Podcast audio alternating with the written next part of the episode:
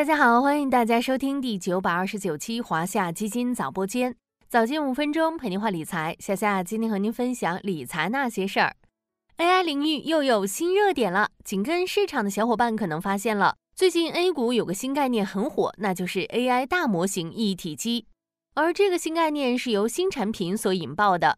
在近期举行的二零二三鲲鹏一体机技术应用大会上，鲲鹏联合十九家伙伴。共同发布了十九款鲲鹏一体机产品，涵盖网络安全、隐私计算、数据库、分布式存储、超融合等信息化应用核心领域。紧接着，多家上市公司也发布了 AI 一体机的招投标信息。一时间，这一新技术引发了行业热议，甚至有机构表示，AI 一体机是国内 AI 软件硬技术的黄金焦点。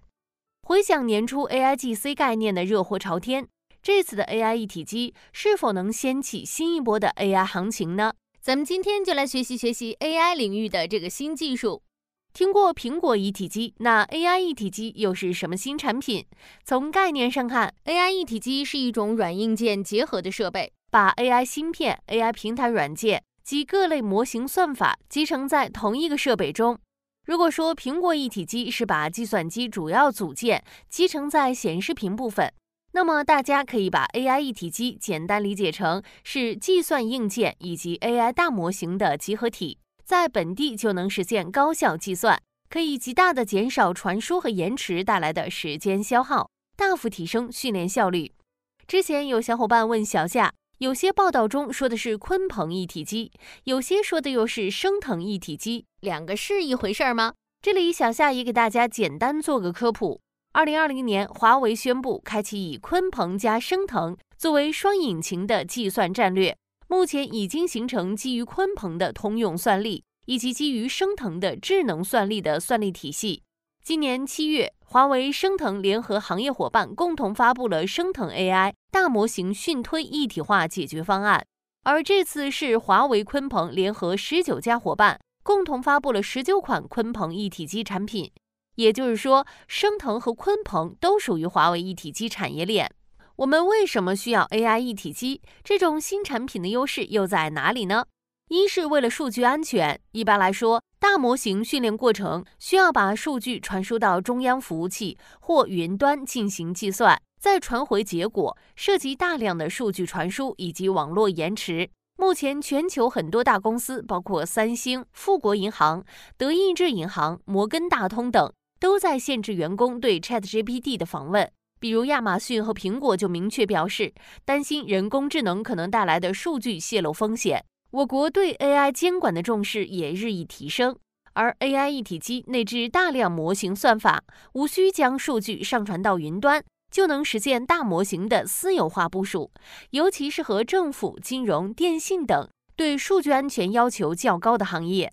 二是为了降低用户使用门槛，大家都听说过拎包入住，AI 一体机也有个关键词叫做开箱即用，意思是不用再进行二次硬件适配，就可以让客户直接使用大型预训练模型，降低使用的技术门槛。那么 AI 一体机的市场空间有多大？有机构算了一笔账，目前 AI 一体机的平均单价大概是每台四百四十万元。二零二二年，全国大型企业超过万家，中型企业接近三万家。假设中大型企业每家采购一台 AI 一体机，市场规模大概是三万乘以四百四十万元，结果是一千三百二十亿元。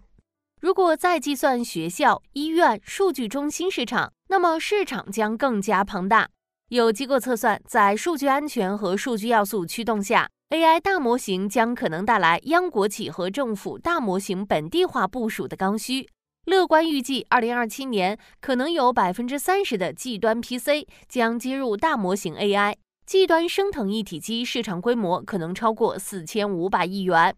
总之，在 AI 蓬勃发展的背景下，AI 一体机的需求正从订单侧逐步验证，新的需求也将为行业公司带来新的增量业务。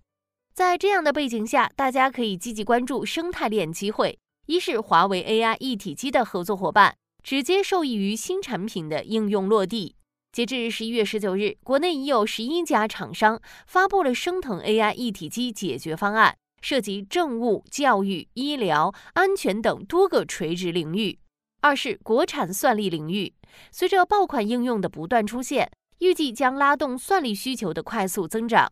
尤其是国内英伟达的禁售，导致算力需求紧缺情况加剧，国产算力有望取代英伟达占据的市场份额。除了 AI 大模型一体机之外，国产 AI 芯片、AI 服务器预计也将受益。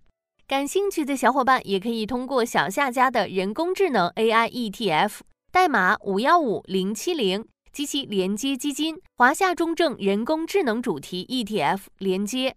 A 类代码零零八五八五，C 类代码零零八五八六布局。好了，今天的华夏基金早播间到这里就要结束了，感谢您的收听，我们下期再见。